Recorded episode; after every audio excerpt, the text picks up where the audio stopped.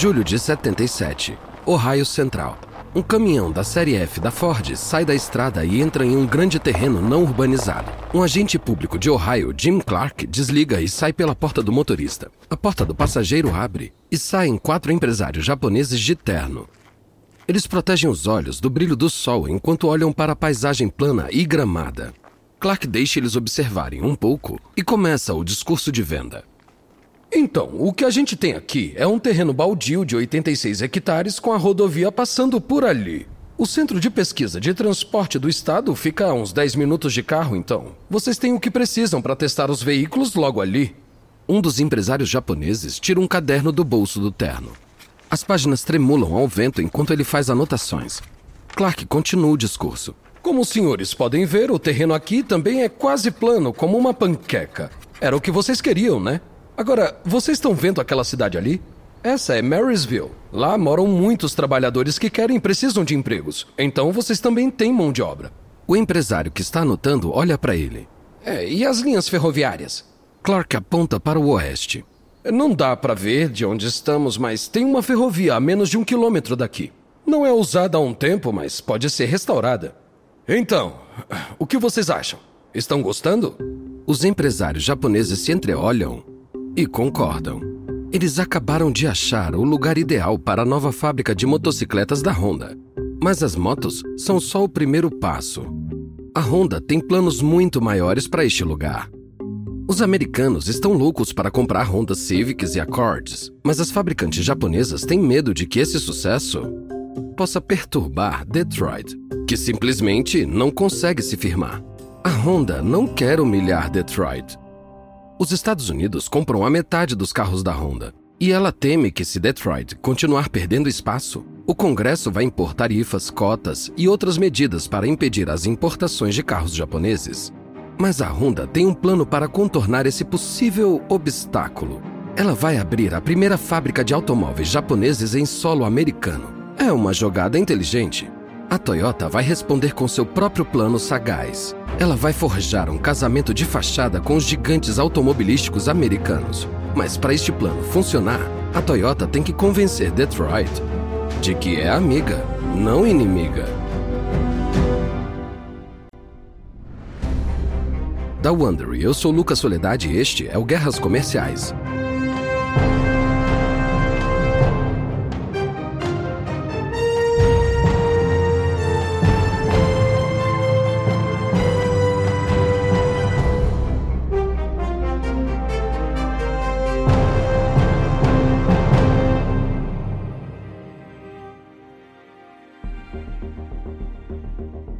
Último episódio, a Toyota fisgou a juventude americana com carros baratos e confiáveis. A Honda limpou suas emissões. E dois embates globais pelo petróleo acabaram com a demanda pelos carrões de Detroit. Mas com a indústria automobilística americana em crise, as fabricantes japonesas temem que uma reação política esteja prestes a prejudicar as suas vendas. Este é o episódio 3 Abrindo o Caminho. Junho de 80, Toyota cidade no Japão. No seu escritório, Eiji Toyoda levanta e abotou o paletó risca de giz sobre a barriga. Nesse momento, o presidente da Toyota, de 66 anos, se sente como o último elo com o passado. Ele era um jovem recém-formado quando seu primo, Kishiro, o contratou para estudar design de automóveis. Agora, Eiji tem cabelos grisalhos e manchas na pele. E a Toyota é a terceira maior fabricante do mundo, com vendas anuais de 13 bilhões de dólares. Ainda assim, em vários aspectos, a Toyota segue sendo uma preocupação familiar e provinciana. Ela exporta veículos para o mundo todo, mas eles são produzidos aqui, na cidade que leva o seu nome. Mas hoje, Eiji vai dar um primeiro passo cauteloso para começar a mudar isso. A porta abre e um americano alto com cabelos ralos entra. Ele é Donald Patterson, o presidente da Ford Motor Company. A Ford é a segunda maior fabricante do mundo, mas está com problemas. Ela perde 4 milhões de dólares todos os dias. Os dois chefes automobilísticos sentam. Donald, que bom que você gostou da proposta. Uma joint venture pode beneficiar nós dois. Com certeza é uma ideia interessante. Então, como funcionaria? Nós daríamos um projeto de carro compacto que seria montado em uma fábrica da Ford. Nós supervisamos a produção. Os carros seriam vendidos em concessionárias da Ford. Patterson vê as vantagens dessa proposta. A Ford precisa de um substituto para o seu compacto, o Pinto. Esta pode ser uma solução rápida e de baixo custo. Patterson também quer olhar debaixo do capô e aprender como a Toyota faz carros pequenos e confiáveis com menos pessoas que a Ford. Então, os carros vão ter placas da Ford? Isso. Nosso objetivo é entender como aplicar nosso sistema de produção nos Estados Unidos sem o risco de construir uma fábrica própria. Mas tem outro motivo não dito para a Toyota usar seu próprio sistema de produção. A reputação dos carros fabricados nos Estados Unidos é tão ruim que a Toyota teme que qualquer veículo fabricado lá esteja abaixo dos padrões. Então, AD não quer correr o risco de manchar a marca Toyota por causa de mão de obra de má qualidade. Peterson encosta na cadeira. É, eu gostei da ideia. Vamos reunir nossos negociadores. Maravilha, mas eu tenho um pedido. Podemos anunciar que estamos negociando? Peterson não se surpreende. Incentivados pela Ford e pelo resto da indústria automobilística, os legisladores americanos exigem medidas para proteger Detroit da concorrência japonesa. A Toyota claramente espera aliviar as tensões, se apresentando como aliada das fabricantes americanas. Mas depois da quase morte da Chrysler, Peterson duvida que o plano funcione. Sim, claro. Pode contar para o mundo. Como Patterson esperava, a pressão política continua intensa.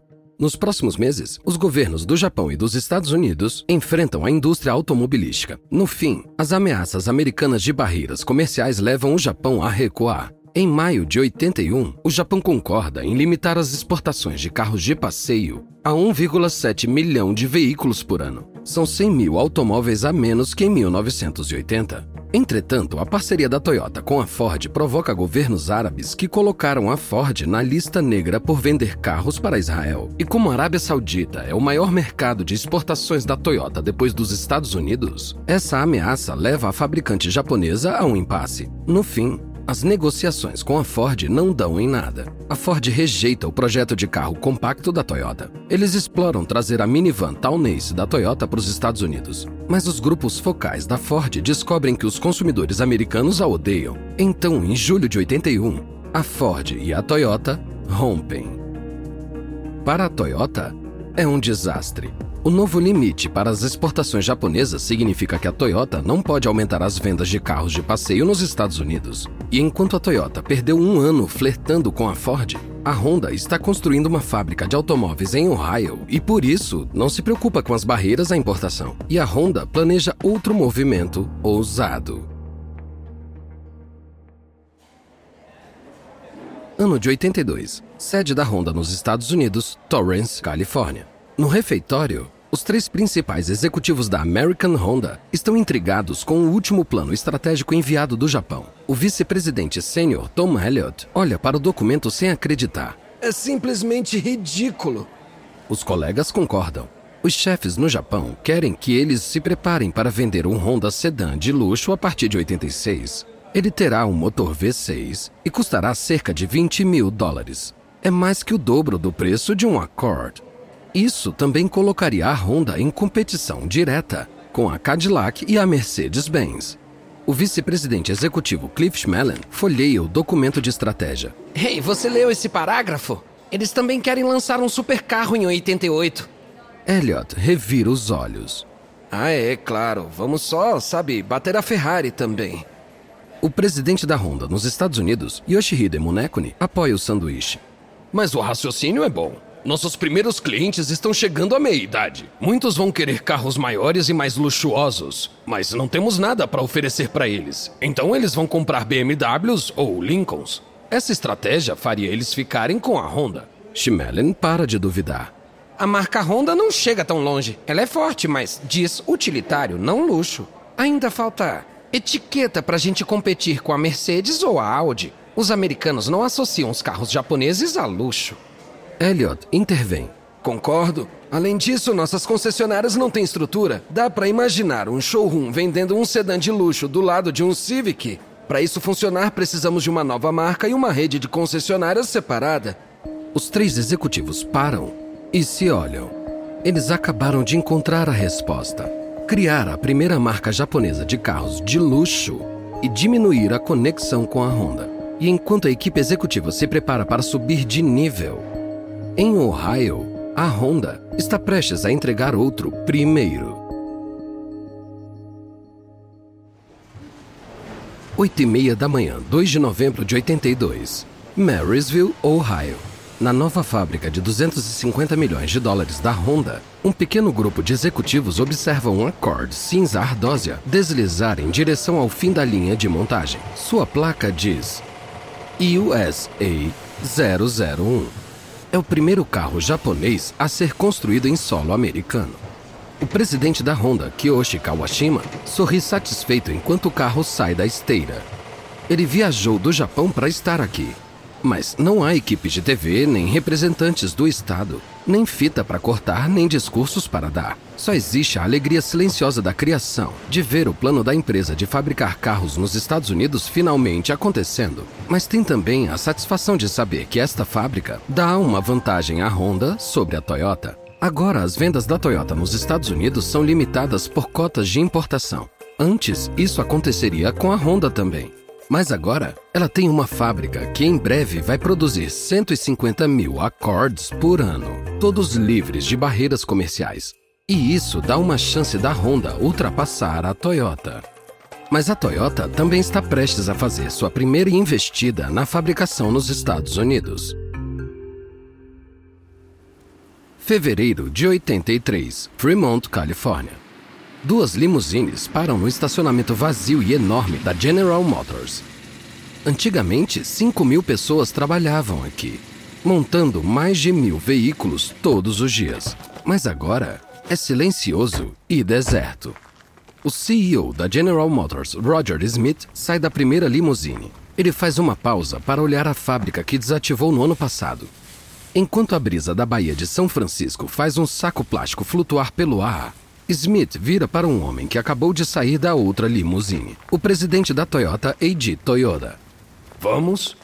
Eiji concorda e segue Smith até a entrada principal. Em algumas horas, a mídia vai chegar aqui para vê-los assinar o acordo criando uma nova joint venture chamada NUMI, a General Motors propôs uma joint venture para a Toyota logo depois que as negociações da fabricante com a Ford fracassaram. Agora, após 18 meses de negociações exaustivas, eles finalmente chegaram a um acordo. Pelo acordo, a Toyota irá usar esta fábrica para produzir uma versão norte-americana do seu subcompacto exclusivo para o Japão, o Sprinter. Então a GM vai vender esse carro em todo o país como Chevrolet Nova. As duas empresas estão otimistas com o acordo. Finalmente, a GM vai ter um carro pequeno lucrativo para vender e uma chance de aprender os segredos da fabricação de carros japoneses. A Toyota vai poder ver se seu sistema de produção funciona com trabalhadores americanos sem colocar em risco sua própria marca. Os dois homens entram na fábrica. Seu vazio é assustador. As máquinas estão paradas e quietas. Cada passo ecoa pelo seu vasto interior. Eiji olha para uma das máquinas e balança a cabeça. A maior parte desse equipamento pode ir para o ferro velho e agora é tarefa da Toyota substituí-lo. Mas ela também precisa de mão de obra. Smith vira para Eiji. Você já tem um plano de recrutamento? Queremos contratar as pessoas que vocês demitiram. Smith quase ri, mas então ele vê o olhar sério no rosto de Eiji. Tá falando sério? Escuta, é, você não quer essas pessoas de volta. Essa era a pior fábrica de todas da GM. Sindicatos e gerentes brigando entre si, dia e noite, paralisações. Pessoas bebendo no trabalho, uma incidência altíssima de faltas. A gente tinha carros saindo da linha de produção com o motor ao contrário, sem volantes e com garrafas de coca vazias dentro. Uh, Roger, eu agradeço o conselho, mas acredito que com o sistema da Toyota eles vão ser bons funcionários como o nosso pessoal no Japão. Ah, bom, você toma as decisões agora. Mas não diga que eu não te avisei. Eiji está apostando muito na crença de que a Toyota pode domar os funcionários ferozes que antes trabalhavam nessa fábrica. Esta fábrica é o primeiro passo crítico da Toyota para fabricar automóveis nos Estados Unidos. E se essa empresa errar, a vantagem da Honda na fabricação americana pode se transformar em uma vantagem quase imbatível.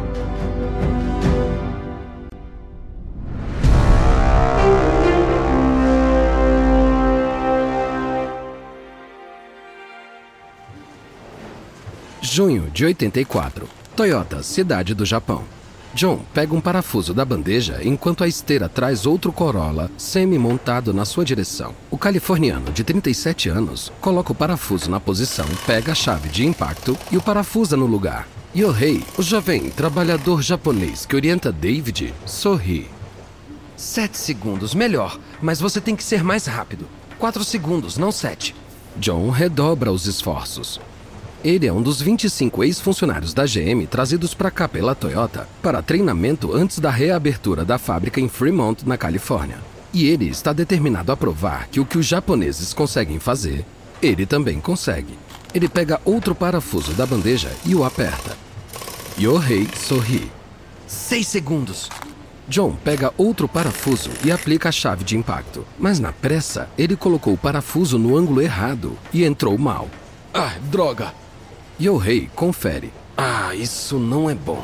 Você já sabe o que fazer. Os olhos de John vão até a corda de nylon pendurada acima das cabeças deles. É a corda que para a linha de montagem. Ele se sente mal só de olhar para ela. Na GM, parar a linha de montagem era o maior pecado e demissão instantânea. Terminar os carros era o mais importante. Defeitos eram corrigidos depois, isso se fossem. Mas não funciona assim na Toyota. A hesitação de John alarma Yohei. John, você viu um erro, puxa a corda. David estende a mão, agarra a corda e puxa. Uma luz acende no painel acima deles para avisar os supervisores sobre o problema e sua localização. Em segundos, aparece um supervisor. Ele olha o parafuso desalinhado e puxa a corda de novo para parar. John não acredita no que vê. Eles param uma linha toda só por um parafuso. E o rei olha para John. John, todo mundo está esperando você consertar isso. John entra em ação. Ele tira o parafuso errado, coloca um novo e o aperta no lugar. Então ele puxa a corda para dar o sinal verde. Quando a linha recomeça, John sente algo estranho dentro dele. Uma emoção perdida que ele não sentia há anos. Um sentimento reprimido pelos anos que ele passou na linha de produção da GM. A princípio, ele não sabe bem que sentimento é esse, mas aí cai a ficha. É orgulho. O orgulho por fazer o trabalho bem feito, ao invés de jogar qualquer lata velha na rua. Para todos os ex-funcionários da GM trazidos de volta à fábrica de Fremont, os métodos da Toyota são uma revelação. Antes, os supervisores gritavam com eles por ficarem para trás. Agora oferecem ajuda. Em vez de fazer a mesma tarefa repetitiva dia após dia, eles alternam as tarefas após algumas horas para aliviar o tédio. E quando acontece um problema, perguntam como eles poderiam evitar que isso se repita, e suas ideias são postas em prática imediatamente. Em dezembro de 84, a fábrica de Fremont reinicia a produção. Essa era a fábrica mais problemática da GM. Agora, fabrica Chevrolet nova com índices de defeitos baixos o suficiente para rivalizar com as fábricas da Toyota no Japão. A Toyota provou o seu ponto. A mão de obra americana nunca foi o problema, era a administração americana. Mas essa lição a GM não entende. A maioria dos executivos e funcionários não veem razão para mudar. Na visão deles, a GM é a maior fabricante do mundo e, portanto, também deve ser a melhor. Mas enquanto a GM fecha os olhos e ouvidos, a Toyota ganhou a confiança que precisava para abrir sua primeira fábrica nos Estados Unidos. E não é precipitado. Porque enquanto faz treinamentos, a Honda está aproveitando ao máximo seu impulso inicial na fabricação americana. Desde que abriu sua fábrica de automóveis em Ohio em 82, a curva de vendas da Honda vem crescendo rápido. Naquela época, ela vendia 365 mil carros por ano nos Estados Unidos. Agora, em 85, vende mais de 550 mil. A demanda é tão alta que as concessionárias da Honda podem colocar 2 mil dólares sobre o preço da etiqueta e ainda assim vender. E sua marca de carros de luxo está prestes a chegar ao mercado. O mundo automobilístico sabia que ele estava por vir. Era uma questão de tempo.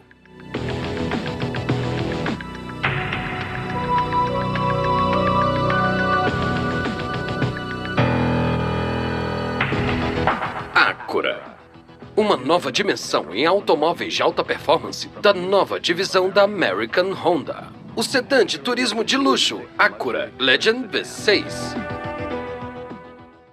A indústria automobilística americana e europeia recebem a chegada do Acura com ceticismo e receio. Alguns duvidam que a Honda possa competir no mercado de luxo. Outros temem que a Honda desafie as expectativas mais uma vez e abra caminho para outras empresas japonesas entrarem na categoria. Os primeiros showrooms do Acura abriram em março de 86. E logo estão cheios de jovens cobiçando o Legend e seu companheiro menor e mais esportivo, o Integra. E eles não decepcionam. O Legend tem tudo que os compradores de carros de luxo dos anos 80 querem, desde vidros elétricos e estofados de lã pura até um aparelho de som com equalizador digital. E debaixo do refinado exterior do sedã familiar se esconde um V6 de 151 cavalos com injeção eletrônica que está só esperando para rodar. Ele também chega custando 20 mil dólares, que é metade de um Mercedes E-Class e 30% mais barato que um BMW Série 5. No final de 86, a Honda provou que muitas pessoas comprariam carros japoneses de luxo. Ela vendeu 56 mil Acuras aquele ano, o suficiente para a Honda ultrapassar a Toyota nos Estados Unidos. No final de 86, a Honda tinha vendido 690 mil carros de passeio, ficando muito à frente dos 640 mil da Toyota. E não para por aí. Em 87, as vendas do Acura dobraram, ajudando as vendas da Honda a subir para quase 740 mil carros. Enquanto isso, a Toyota recua depois que a subida do iene a força a aumentar os preços. Os riscos assumidos pela Honda valeram a pena. Ela está avançando à frente da Toyota, sempre cautelosa. Mas, assim como na fábula, a Toyota sabe que foi a tartaruga e não a lebre que ganhou a corrida. E, por mais devagar que pareça, a Toyota está na cola da Honda.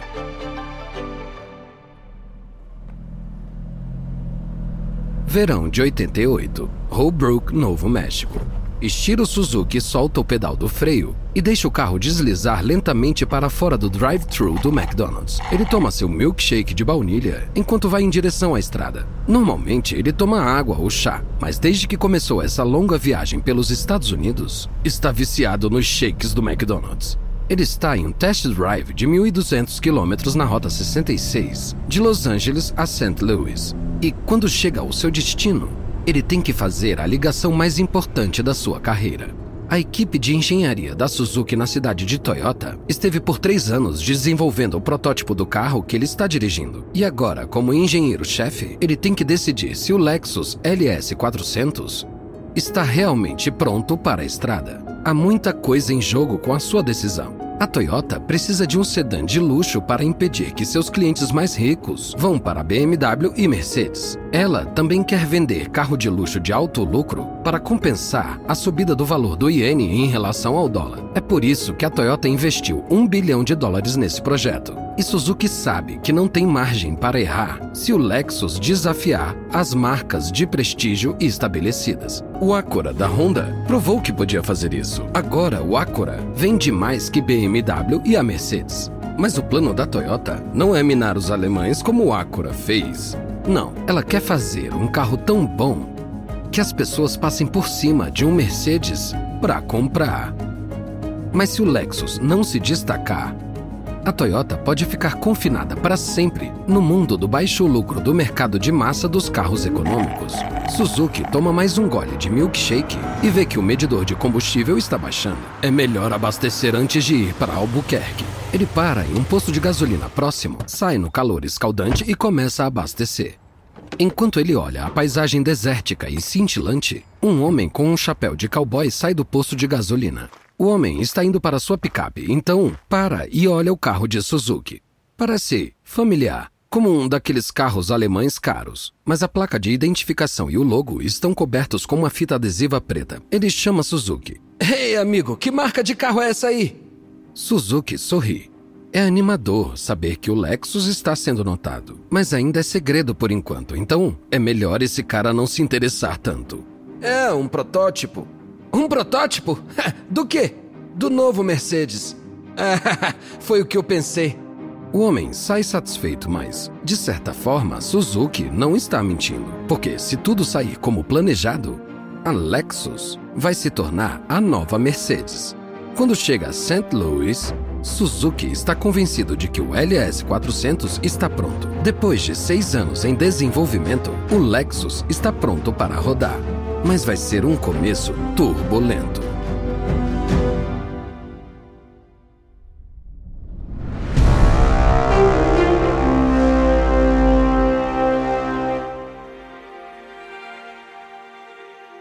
Final de novembro de 89. Sede da Lexus, Torrance, Califórnia.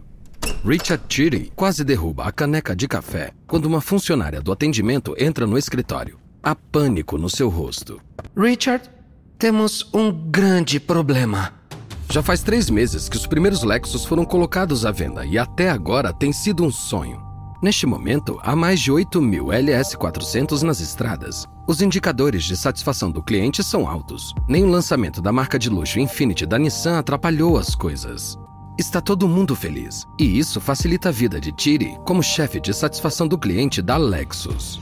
Mas a lua de mel está prestes a acabar. A representante de atendimento ao cliente fecha a porta. Acabei de falar por telefone com um revendedor perto de San Diego. E ele levou um cliente para um test drive em um LS400. Aí pegaram a estrada. E o cliente colocou o controle de cruzeiro. Certo? Até aí tudo bem.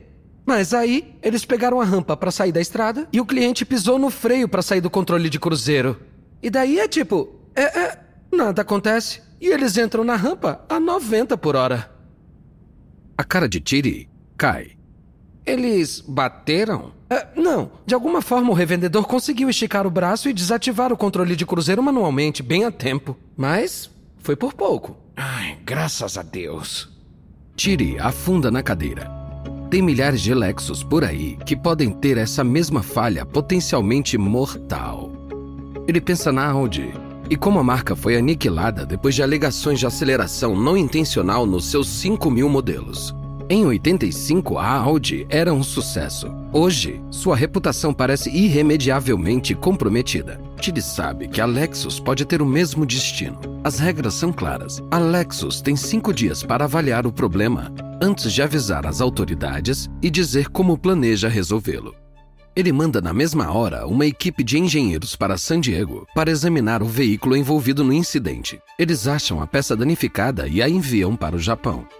Quando a peça chega à Toyota, a equipe de engenharia da Lexus corre para identificar o problema e corrigi-lo, mas enquanto fazem isso, novas reclamações sobre lanternas traseiras deformadas e perdas de energia elétrica começam a chegar. Com o movimento de bilhões de dólares da empresa em motores de luxo em perigo, o presidente da Toyota, Iji Toyoda, de 76 anos, intervém. Ele ordena um recall de todos os Lexus já fabricados para serem consertados. Os clientes recebem cartas de desculpas e os revendedores ligam para se desculpar e oferecem carros emprestados para minimizar os inconvenientes. A ação rápida e com alto custo funciona. A reputação da Lexus segue intacta e em breve vai estar no topo dos relatórios dos consumidores como o carro de luxo mais confiável. Em 1990, a Lexus supera a Infiniti da Nissan com 63 mil veículos vendidos. É o suficiente para colocar a Lexus logo atrás da BMW e Mercedes. Mas o Acura continua na frente, com quase 140 mil carros vendidos. Em 91, os Estados Unidos entram em recessão e as vendas de BMWs e Mercedes caem. Mas graças ao seu preço muito mais baixo, as vendas da Lexus continuam subindo. Em 93, o Lexus está alcançando o Acura. O Acura está apenas 9 mil carros à frente. Mas agora a luta para dominar a classe de carros premium é só uma de várias frentes de batalha que se abrem entre a Honda e a Toyota. Em meados dos anos 90, elas lutavam para conquistar os motoristas de 20 e poucos anos do Japão, disputando o mercado de minivans em expansão e disputando o domínio do novo mercado de SUVs compactos, gerado pelo RAV4 da Toyota. E a Toyota está prestes a abrir outra frente com um projeto que pretende acabar com a imagem inovadora da Honda. Novembro de 94, cidade de Toyota, no Japão. No Centro de Pesquisa e Desenvolvimento da Toyota, o líder da equipe Takeshi Ushiyamada ajeita a postura enquanto finaliza sua apresentação. Concluindo, a ameaça do aquecimento global significa que a eficiência de combustível será muito importante para o carro do século XXI. Portanto, eu e minha equipe queremos projetar um carro econômico de quatro lugares com consumo de combustível 50% melhor que os carros atuais. O Chiamada sorri. Ele é um engenheiro de 48 anos com a fama de ser sonhador e ele se orgulha do sonho que acabou de apresentar. Mas é extremamente difícil conseguir 50% a mais de um motor a gasolina com uma tecnologia que as pessoas vêm ajustando nos últimos 100 anos. O Chiamada olha para o homem solitário ouvindo sua apresentação. Seu chefe, de 60 anos, Akihiro Wada. Ele tem a cara fechada. O Chiamada, isso é só mais um carro econômico. Você tinha que criar um carro pequeno que pudesse definir o futuro. Se o sonho é eficiência de combustível, seja mais ousado. Me prometo o dobro da quilometragem do Corolla atual. O Chiamada pisca em choque. Mas a única forma de tentar isso seria criar um híbrido gasolina elétrico. Então faça um híbrido. O Chiamada arregala os olhos. Os híbridos ainda são coisas de carros conceituais e de ficção científica. A gente olhou para a tecnologia híbrida e rejeitou. As baterias são fracas. O alcance no modo elétrico seria ridiculamente baixo. O equipamento é grande, caro, pesado. Não vai caber em um compacto, teria que ser um carro maior. Não, sua missão é fazer um carro pequeno. Isso segue igual. Você vai fazer ele híbrido e vai ter um protótipo pronto para ser exibido no Tokyo Auto Show do ano que vem. O Chiamada fica de queixo caído. Mas faltam só 11 meses para isso. Minha equipe não tem experiência com tecnologia híbrida e eu também sou inexperiente. O que você está pedindo para mim e para minha equipe é ultrajante. Wada nem pisca. Ou você faz um híbrido ou eu derrubo o seu projeto. Porque sem esse carro ele não serve pra gente. O Chiamada sai em estado de choque. Ele chegou com um plano e saiu com outro completamente diferente. Ele nem sabe se sua nova missão pode ser cumprida.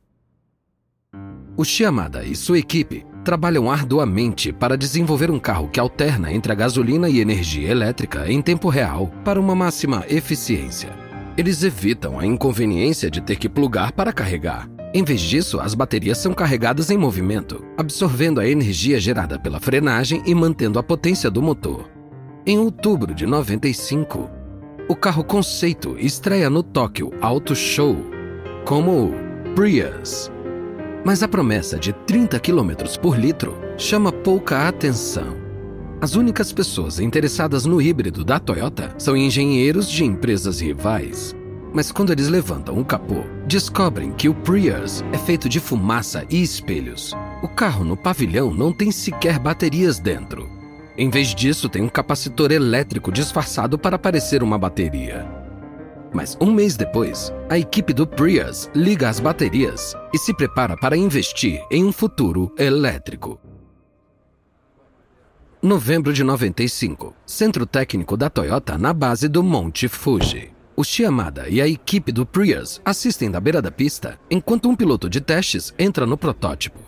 Depois de um ano frenético, o Prius está pronto para o primeiro teste de estrada. Até agora, eles dependiam de complicadas simulações de computador, mas agora poderão ver seu trabalho em movimento.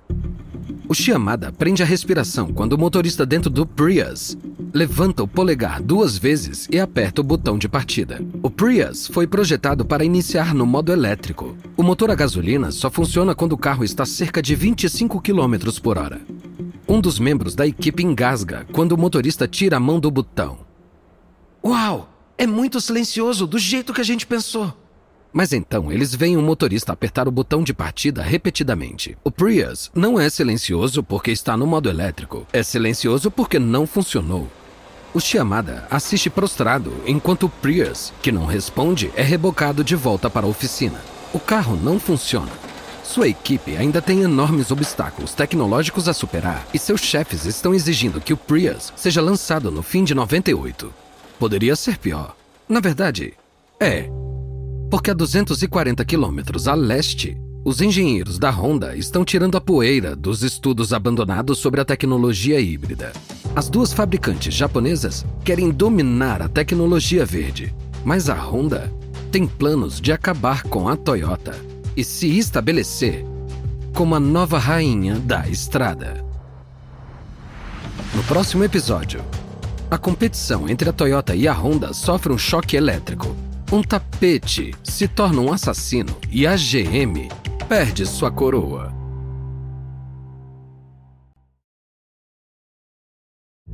Da Wondery. Este foi o terceiro episódio de Toyota vs Honda de Guerras Comerciais. E uma nota rápida a respeito das conversas que você ouviu: na maioria dos casos, não sabemos exatamente o que foi dito. Essas cenas são dramatizações, mas foram baseadas em pesquisas históricas. Se quiser ler mais sobre a história da Toyota, recomendamos Os Líderes da Toyota, de Masaki Sato. Eu sou Lucas Soledade. Tristan Donovan escreveu essa história, com a participação de Art Butler. Karen Lowe é nossa produtora e editora sênior. Editado e produzido por Emily Frost. Design de som por Killy Randall. Nosso produtor é Dave Schilling. Nossos gerentes de produção são Tom Jatai Penn e Matt Grant. Nossos produtores executivos são Jenny Lauer Beckman e Marshall Lewy. Para o Wondery.